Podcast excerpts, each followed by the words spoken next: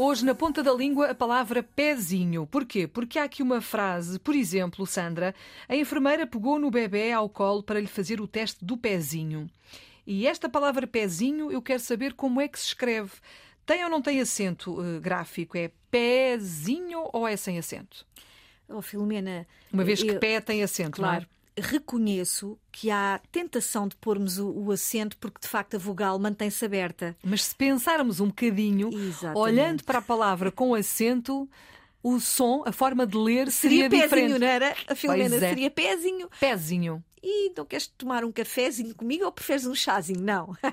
Portanto, o que é que acontece?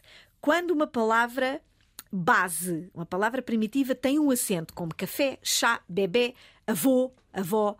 Quando, eu, quando nós juntamos um sufixo, por exemplo, o sufixo zinho, o acento desaparece.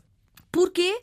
Porque a sílaba tónica passa a ser a sílaba do sufixo. Vamos chamar a palavra, a Filomena, pezinho. Quando eu chamo a palavra, a tónica não está no zi.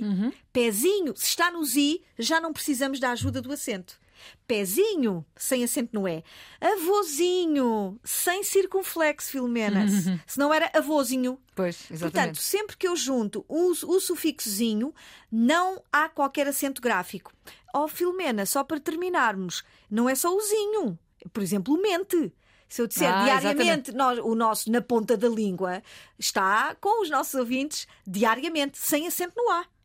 Porque a tónica está no me, diariamente. Há, há muita gente com tendência para pôr acento, já que vem de diário, não é? Diário tem acento, não tem acento o diariamente. Obrigada, Sandra. Estamos aqui todos os dias a esta hora na ponta da língua com a Sandra Duarte Tavares. Pode continuar a enviar as suas dúvidas. O nosso número do WhatsApp continua disponível. É o 9121 20501.